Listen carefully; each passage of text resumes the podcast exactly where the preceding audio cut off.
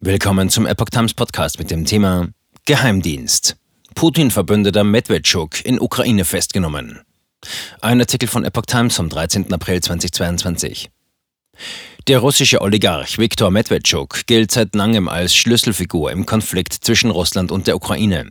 Jetzt wurde er vom ukrainischen Geheimdienst festgenommen. Der Geheimdienst der Ukraine hat den engsten Verbündeten von Russlands Staatschef Wladimir Putin in der ukrainischen Politik, den Oligarchen Viktor Medvedchuk, festgenommen. Das teilte der Geheimdienst SBU in Kiew mit. Präsident Volodymyr Zelensky lobte auf Facebook den Erfolg der Agenten bei einer Spezialoperation. Der SBU veröffentlichte Fotos von Medvedchuk, die ihn mit Handschellen gefesselt in ukrainischer Uniform zeigten.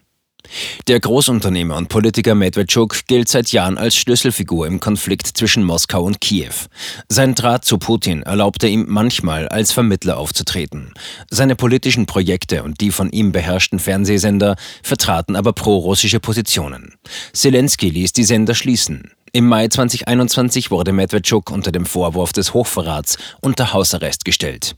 Daraus setzte er sich wenige Tage vor dem russischen Angriff auf die Ukraine ab.